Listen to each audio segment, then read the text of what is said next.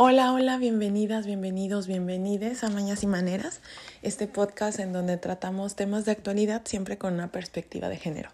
El día de hoy estoy muy contenta porque nos va a acompañar la maestra Sandy Torres. Ella es especialista en migración, género y derechos humanos y justo vamos a tratar este tema tan importante que muchas veces por el día a día, por las agendas, por la pandemia, por todas nuestras ocupaciones y preocupaciones, pasamos por alto, pero que es un fenómeno que no deja de suceder y que tenemos que prestarle atención, la migración.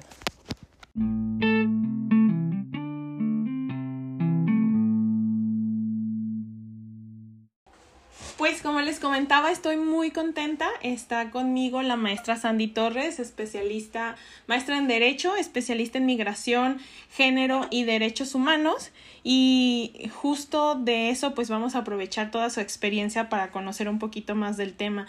Sandy, ¿cómo estás? Hola, Caro, qué gusto saludarte. Muy bien, gracias. Muy contenta de estar en tu, programa. Ya cada vez nos cada vez nos llenamos más de celebridades. Al contrario, muchas gracias por, por estar aquí con nosotros. Cuéntanos, Sandy, tú no radicas en México. Eh, cuéntanos dónde estás y qué, a qué te dedicas. Este, así es, eh, me moví hace, van a ser eh, cinco años, van a ser en mayo de, 2021 que me mudé a la ciudad de Los Ángeles. Este, actualmente estoy trabajando para, para un despacho privado que se dedica pues exclusivamente en temas de migración y eh, derechos humanos también. Entonces, este, estoy en la ciudad de Burbank, California, y pues ya tenemos por acá un rato trabajando en el tema. Cuando el fenómeno de la migración, sobre todo de todo Latinoamérica hacia los Estados Unidos, creo que es una constante y se han visto distintas políticas y medidas para abordarlo.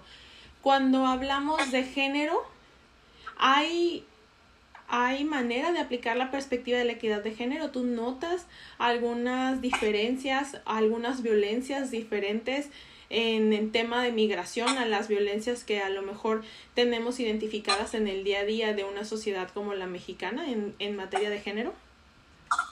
Muchísimas, Caro. Definitivamente eh, el tema de la perspectiva de género en, en las migraciones debería de ser una constante y debería de ser estudio que se profundice en el estudio de la migración. Si ya de por sí el estudio de la migración es muy compleja porque está en constante movimiento y somos pues millones de personas este, que migramos al año, 3%, para ser, 3 de la población, para ser precisas, este, que estamos migrando, la realidad es que existen diferenciación, diferencias muy grandes en, el tema de por qué las mujeres migran, cómo migran, cuáles son las condiciones en las que migran, cuáles son los retos a los que se enfrentan, cuáles son eh, los derechos que se les violan.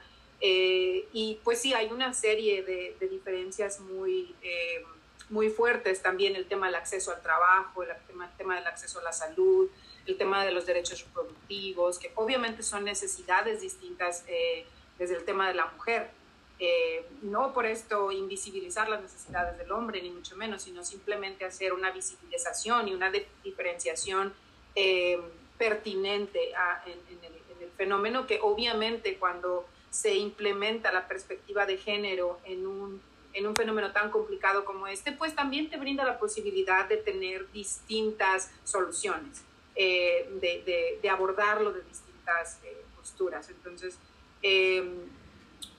pues sí, es, es eh, esa, por ejemplo, te voy a dar un, ejemplo como muy, muy conciso. Em, el hombre, por ejemplo, el hombre no migra por cuestiones de violencia doméstica.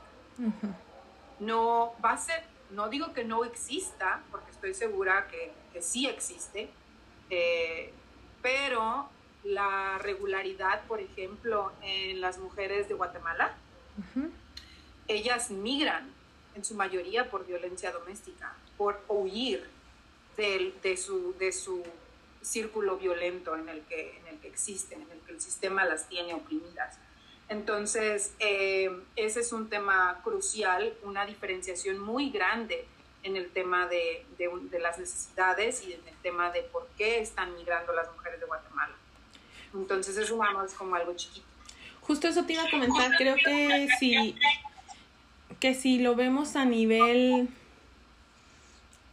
México, creo que tenemos una imagen, por ejemplo, del migrante, ¿no? Y así lo voy a decir en, en masculino, de esta persona que deja su lugar de origen en busca del mal llamado sueño americano que va a permitir obtener un ingreso en dólares que le permita reportarse con sus familiares, ¿no? Siempre tenemos como muy asociada la imagen del hombre que migra en busca de oportunidades de desarrollo profesional o económico.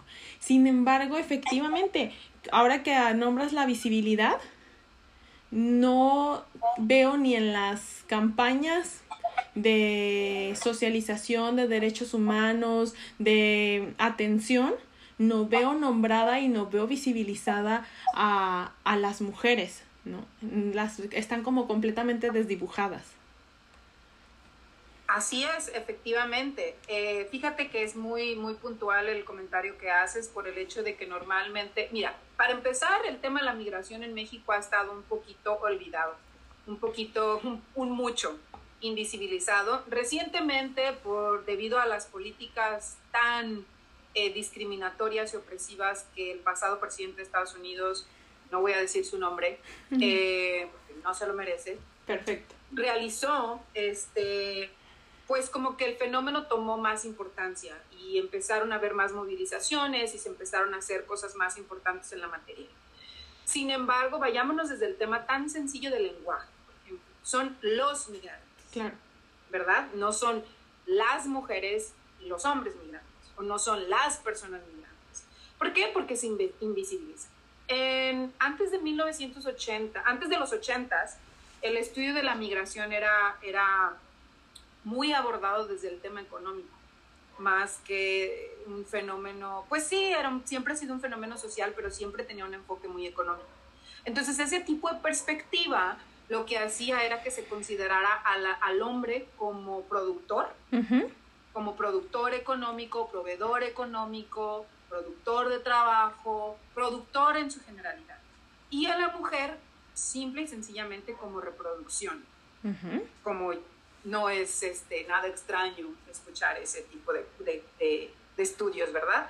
Entonces a la mujer se le tenía como acompañante, como, como un ser asociacional, así es como se le determinaba a, a, la mujer. Y entonces esto, esta mirada permitía la invisibilización de la mujer, la invisibilización de sus aportes, porque las mujeres también migran. Claro. Y también es una decisión individual. También es una decisión individual. Eh, no me atrevo a decir que la mayoría de los casos, porque eh, desafortunadamente existe un número muy fuerte de mujeres que migran porque sus parejas se las traen, porque mandan por ellas, porque existe pues esta parte de, de, tú eres mía y te vas a venir conmigo.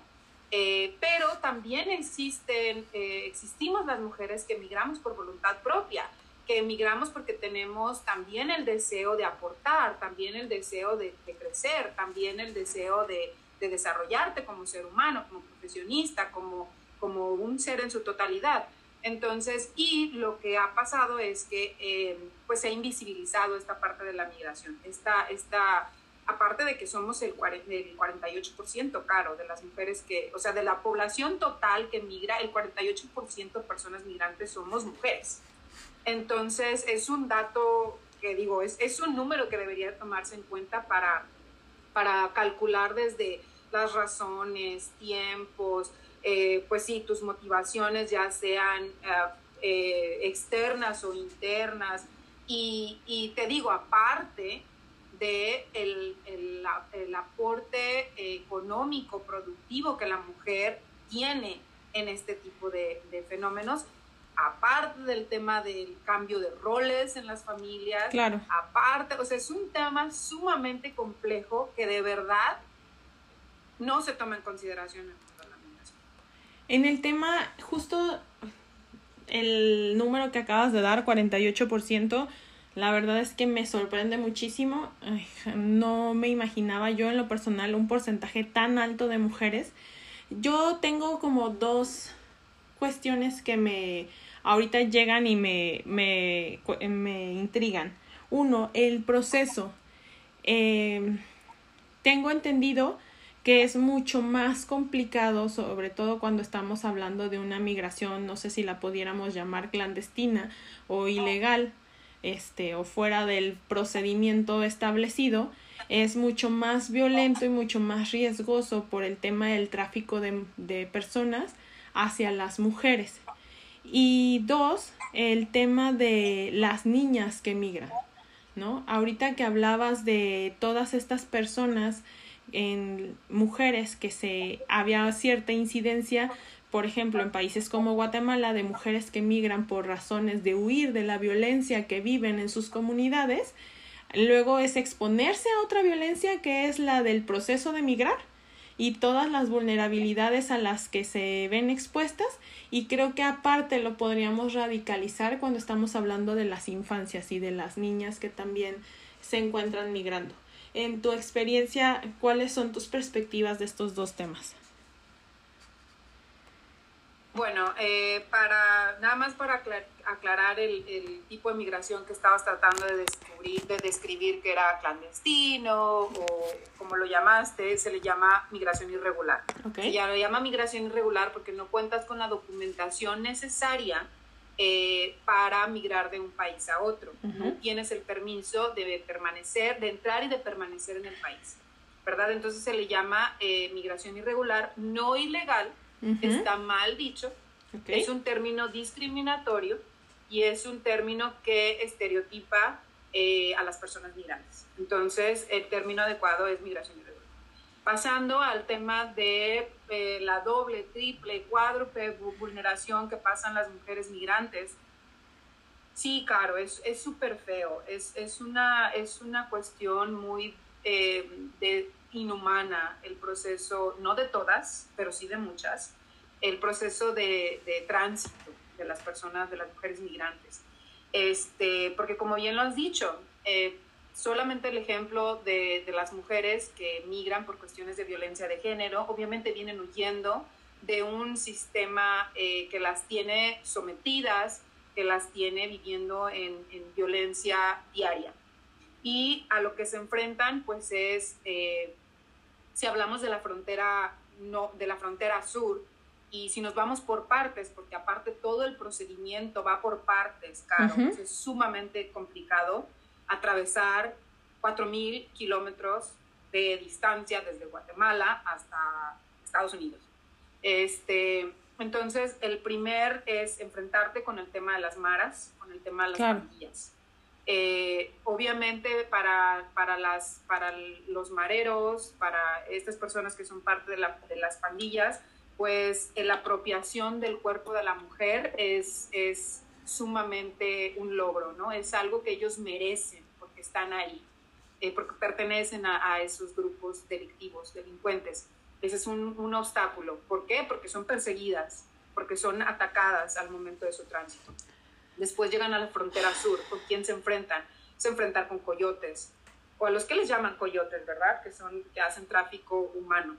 Este, eh, se encuentran con, con estas personas que muchas veces las mujeres no tienen los recursos suficientes para pagar. ¿Y con qué pagan, Caro? ¿Con qué crees que pagan? Claro. Las obligan a pagar con sexo. Así es como obligan a pagar.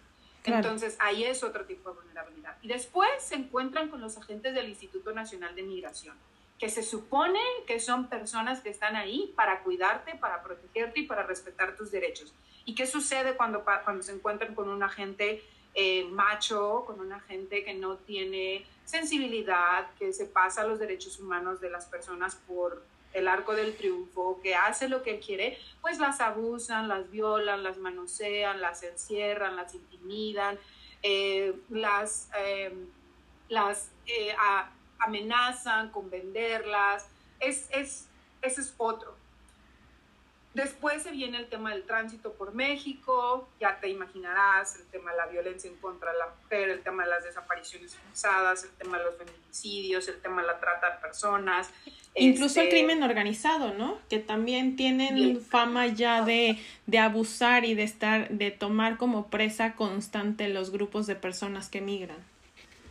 Así es, definitivamente. Eh, y eso en su mayoría eh, eh, digo, de manera genérica, eh, los grupos criminales organizados de México lo que hacen es que obligan a personas migrantes en general a ser reclutados, los reclutan forzadamente a ser parte de sus grupos criminales para, para lo que sea, para la venta de drogas, de armas, de, sabes, si quieres matar o para lo que se les disponga. Y si obviamente las personas no aceptan, entonces pues son eh, desmembrados, matados, este, desaparecidos, enterrados con vida, ya te imaginarás, pero también se viene el tema de las mujeres, entonces eh, la mujer, el premio, ¿verdad? Yo te, rap, yo te, rapto y entonces eres mi mujer y entonces vas a hacer lo que yo diga y aparte vas a ser mi presa sexual y aparte de que vas a ser mi presa sexual, vas a entonces también a vender droga o a todo lo que los demás migrantes voy a poner a hacer. Entonces ahí implica una vulnerabilidad más alta. Entonces, ese es otro, otro eh, eh, problema de, las mujeres migrantes. Em, nada más por decirte, yo no sé si tú has escuchado esto, porque creo que es algo como muy, algo que se escucha como muy común, pero que ha llegado a tal grado de, de, sensibilizar que es como se pierde, se pierde la importancia y se pierde el trasfondo tan fuerte que tiene esto las mujeres cuando, las mujeres centroamericanas, cuando, cuando saben que van a cruzar por México y cuando saben que ya están en su paso para Estados Unidos, ellas toman eh, anticonceptivos, Caro. ¿Y sabes por qué los toman? Porque saben que van a ser violadas. Porque lo saben. Claro. Porque saben a lo que se van a enfrentar. Entonces, imagínate la calidad, con, con la calidad del, que se viaja el proceso, que se realiza el proceso de tránsito, cuando tú ya sabes, ¿sabes qué? Prefiero mejor tomar anticonceptivos y saber que no voy a quedar embarazada porque es un 90% de seguridad que me van a terminar violando, si no los maras, los del crimen organizado, los agentes de migración o cualquier policía que está para cuidarme pero no me va a cuidar. Este, entonces es, es un proceso que se ha deshumanizado bastante. Justo eso te iba a comentar, si en cuestiones de personas que tenemos un núcleo, ¿no? Un núcleo familiar, que tenemos una red de apoyo en nuestras comunidades o que simple y sencillamente tenemos pertenencia, que al menos hay alguien en la cuadra o en la colonia que nos ubican. Eh, vemos reiterados casos de abuso policial, de cómo y se ha vuelto un lema de marcha tras marcha tras marcha la policía no me cuida, me cuidan mis amigas por estos múltiples casos que han sucedido de abuso sexual, de feminicidio, de violación que realizan las mismas autoridades. Ahora que vienes sin esta red de apoyo, que vienes sola, sin ninguna identidad, sin ningún este alguien que te cobije, que te haga sentir que tienes a, qué puerta tocar. Pues por supuesto que todos estos abusos y estas, estas eh, pues estructuras de poder y de violencia que están tan arraigadas en nuestra sociedad, pues se radicalizan, ¿no? Claro, por supuesto, no me había puesto a pensar en que pues todos los en todos los cuerpos policíacos sucede y en todas las autoridades y la corrupción y la violencia es uno pues de los daños más grandes que tenemos. ¿Qué tan cierto que es lo peor? El peor tramo es justo ese, pasar México. Sí, así es, o sea, es, es lo que te digo, es, es, mira, tanto así que le llaman pues la bestia al tren, ¿verdad? Porque ya saben a lo que se van a enfrentar. Entonces, digo, cuando se llega a la frontera norte, pues hay un, hay un tema de naturaleza propia, de, o sea, de la tierra, que es muy difícil, como por ejemplo el desierto, el río, o sea, como una cuestión ya que va más geográfica. porque es difícil, ajá, que es difícil, que se convierte en un reto muy difícil para los migrantes y que cada año mueren miles y miles de personas en el intento de cruzar, pero es un fenómeno distinto. es un fenómeno distinto al fenómeno que se enfrentan al cruzar México, el completo territorio mexicano, no nada más la frontera, porque es un proceso de perpetuación continua en, en este tipo de, de, violentaciones. O sea, no nada más se da cuando cruzas la frontera, se da en todo tu tránsito por México. Ahora, como tú dices, el, el tema de, pues sí, el tema de, de las violaciones, digo, sí, nosotros como mujeres mexicanas que de repente conocemos la ley, que sabemos cuáles son nuestros derechos, que somos personas estudiadas, si tú lo quieres, profesionistas. ¿Cómo está el tema de la impunidad en México? Vas y denuncias, ¿y qué sucede con la denuncia? Una mujer migrante no lo va a hacer. No lo va a hacer. No lo va a hacer porque no conoce las leyes, no lo va a hacer porque cree que no tiene derechos, no lo va a hacer porque va a pensar que la van a deportar y ese es el principal motivo por el cual no denuncia. Que no le van a creer. que no le van a creer, este, eres, sabes, eres una puta que anda haciendo esto, o ese tipo de, de estigmatizaciones que ya tenemos las mujeres en general, ¿verdad? claro. Entonces, imagínate si, te digo, si como persona mexicana, eh, profesionista o, o estudiosa, eres ya de facto eh, una, un, objeto de, de, violencia, imagínate entonces cuando estás en una vulnerabilidad como la de ser migrante y aparte algo muy preciso que también, que también dijiste, el tema de la identidad. Muchísimas personas viajan, muchísimas mujeres viajan sin un solo documento de identidad o viajan con ellos y se les pierden en el camino y también ese es un tema que las deja en otra vulnerabilidad. Yo ahorita estaba recordando el caso de una niña, bueno, una adolescente de Estado de México, que fue víctima de feminicidio. Y su madre denunció a, a, las personas que habían cometido este delito y estas personas salieron en libertad por falta de procesos, de falta de cumplimiento del proceso en el tema de la detención. Y a partir de que salen, eh, la señora empieza a sufrir una serie de violencias. Iban, le reventaban las ventanas de su casa, la amenazaban, le decían que se fuera, que la que seguía iba a ser ella por seguir con este proceso de, de buscarle justicia a su hija, ¿no? Ese era su gran crimen. Y ella comentaba en una entrevista que les hizo el país uh, que lo que estaba buscando ahora era migrar a Canadá bajo estos argumentos, ¿no? De cómo incluso esto que lo está haciendo, entiendo y muchas, muchas gracias por la corrección, está ahora ella intentando hacer un proceso de, de asilo y buscando una migración regular, está siendo también impulsada por un montón de violencias de género que se siguen dando en nuestro país y que volvemos al punto de la impunidad tan espantosa que existe. Pues Sandy, perdón, antes de que el robot se apoderara de nosotros, estábamos hablando del caso de Maricela Escobedo, que incluso, digo, para quienes no lo sepan y aprovechando eh, la interrupción que tuvimos por las fallas técnicas, hay un documental en Netflix de las dos muertes de Maricela Escobedo que narran esta historia de cómo ella se vuelve víctima de feminicidio al exigir justicia por el feminicidio de su hija. Nos comentabas que también por esa razón tiene ella familiares que emigraron. Sus hijos.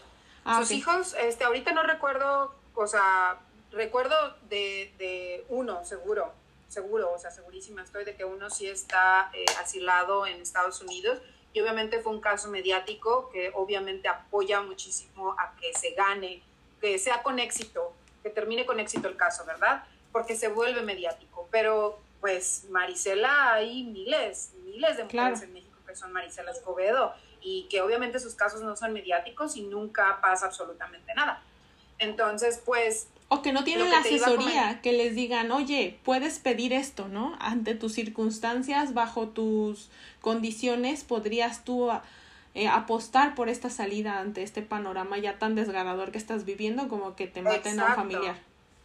Y es lo que te digo, o sea, si para personas que somos mexicanas, o sea, personas mexicanas en México, este, es difícil obtener justicia, cuando, cuando eres una mujer migrante, este acceso se vuelve todavía más imposible.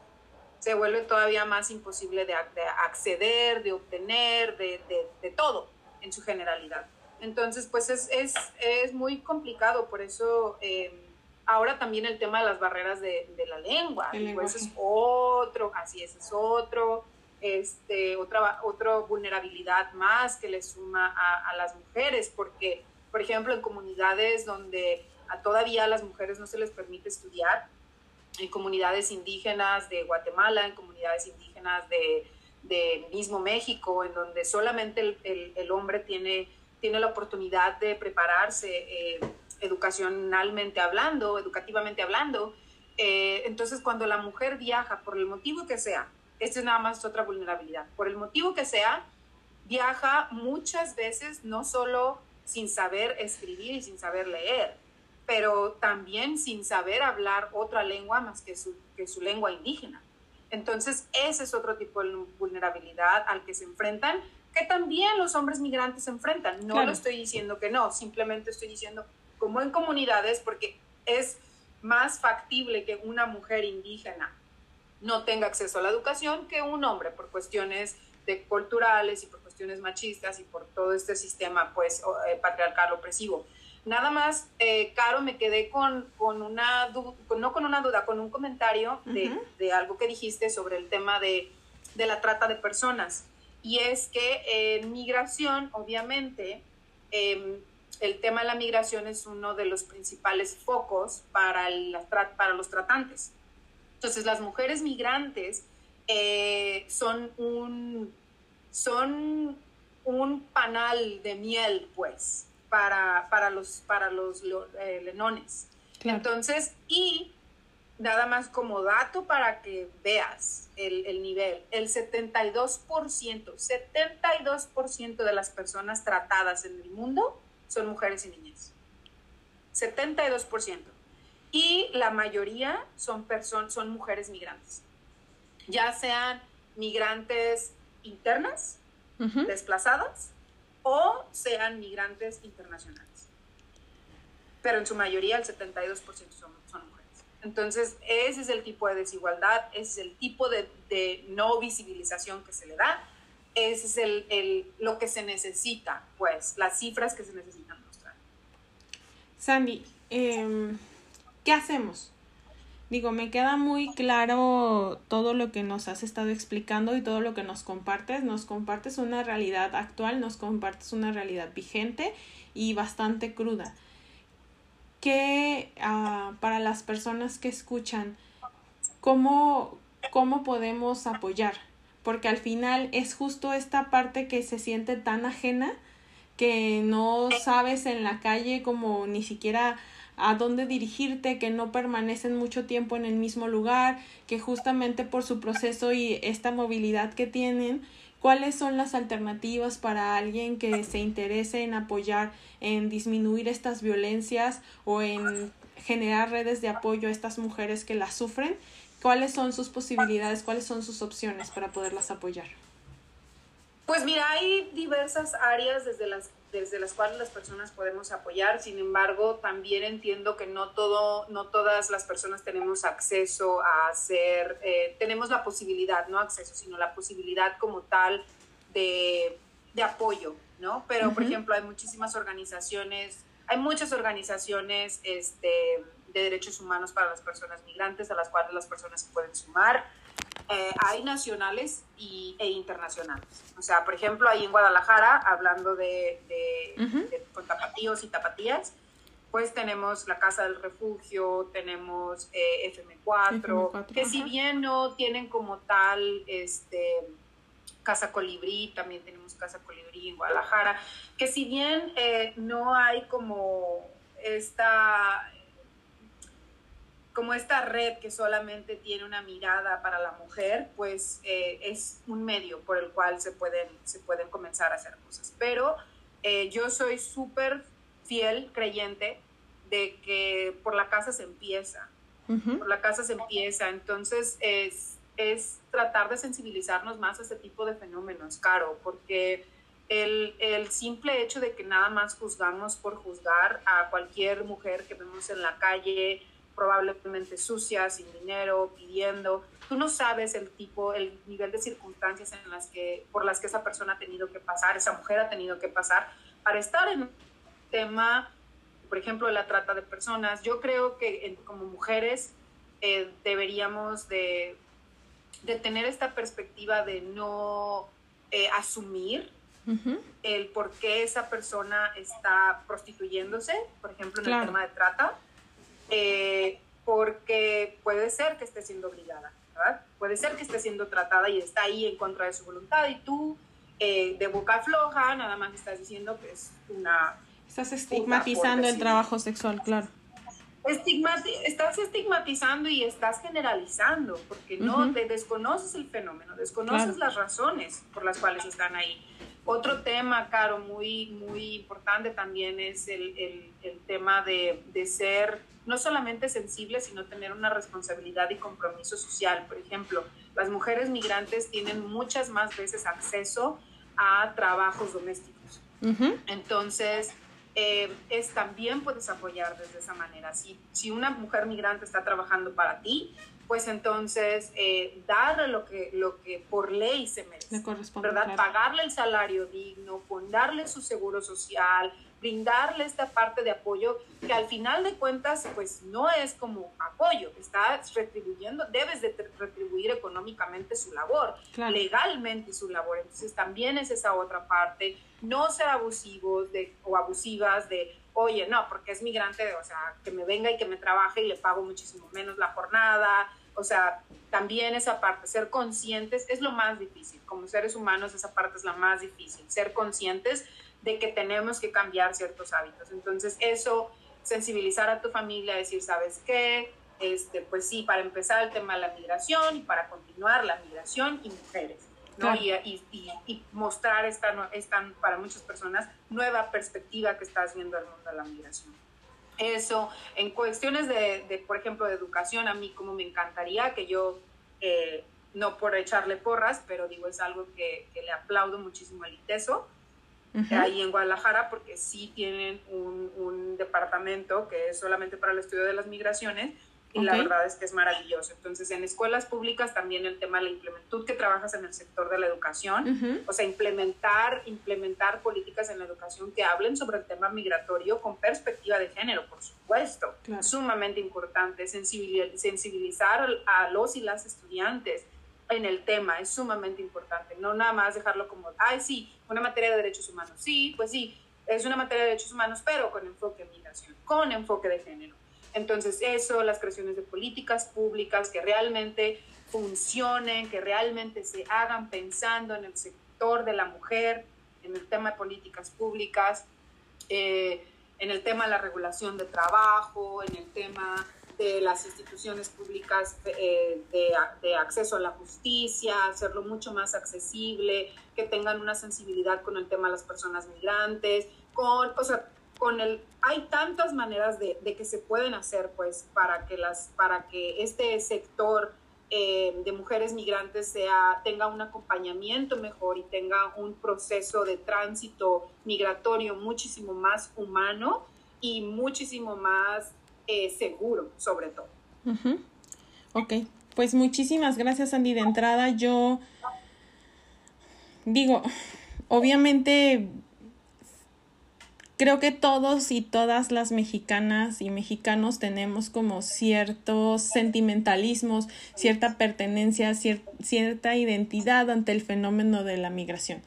Sin embargo, pues mucho de lo que nos compartiste el día de hoy la verdad es que pasaba totalmente desapercibido para mí y seguramente para muchas personas. Esperemos que esto que nos comparte sea motivo de estudiar más, de informarnos más y mejor para que podamos hacer algo al respecto. Ya lo dijiste tú desde casa o también a través ahorita en la salida les de, voy a buscar las páginas de contacto y las redes sociales de estas asociaciones que nos mencionaste para si alguien quiere además de informarse, trabajar y sensibilizar del tema, pues aportar aunque sea un granito de arena en este proceso tan complicado que resulta ser el verte, dejar tu lugar de origen por la razón que haya sido en busca de un espacio más seguro, en busca de un espacio más próspero o simplemente en, un, en búsqueda de continuar con tu vida, ¿no? Tal cual como, como nos lo estuviste comentando.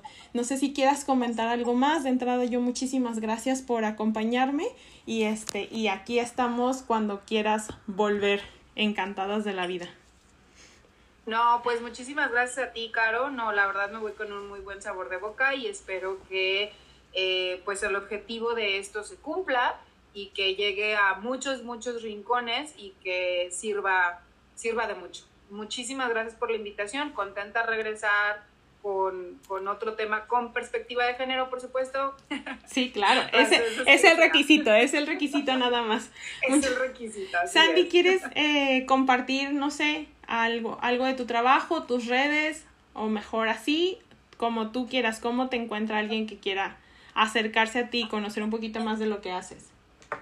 Mm, o sea, sería como que dar mis datos privados? No, no, no, al contrario, no, si tienes alguna cuenta de Twitter, este, o algún... ¿No utilizas Twitter? Ah, muy bien, pues ni modo, se quedan con las ganas de conocer más de Sandy. Si quieren algo, me escriben a mí y ya yo le pregunto si les quiere hablar o no les quiere hablar.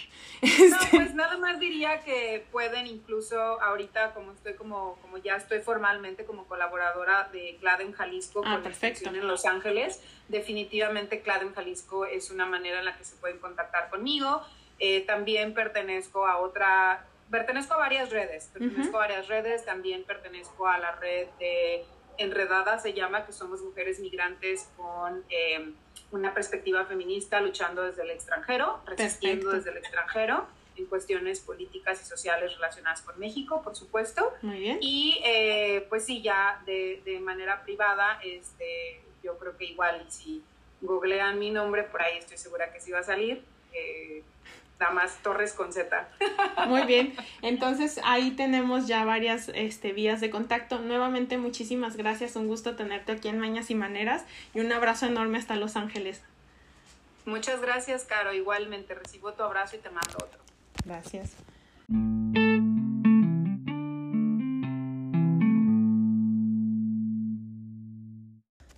Bueno, creo que ha sido súper interesante toda la información que Sandy nos pudo compartir. Em, para quienes tengamos a raíz de esto o ya desde hace mucho tiempo la espinita de querer colaborar o hacer algo al respecto de todo lo que pasan estas personas que mm, necesitan desplazarse de su lugar de origen.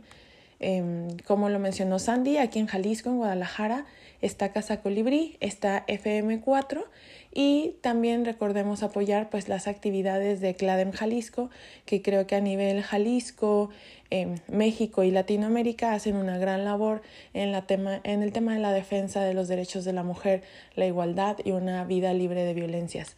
Nos vemos la próxima semana y les mando un abrazo enorme. Recuerden a través de redes sociales, si quieren dejarme algún comentario, se los agradezco muchísimo. Arroba Caro en la red social preferida.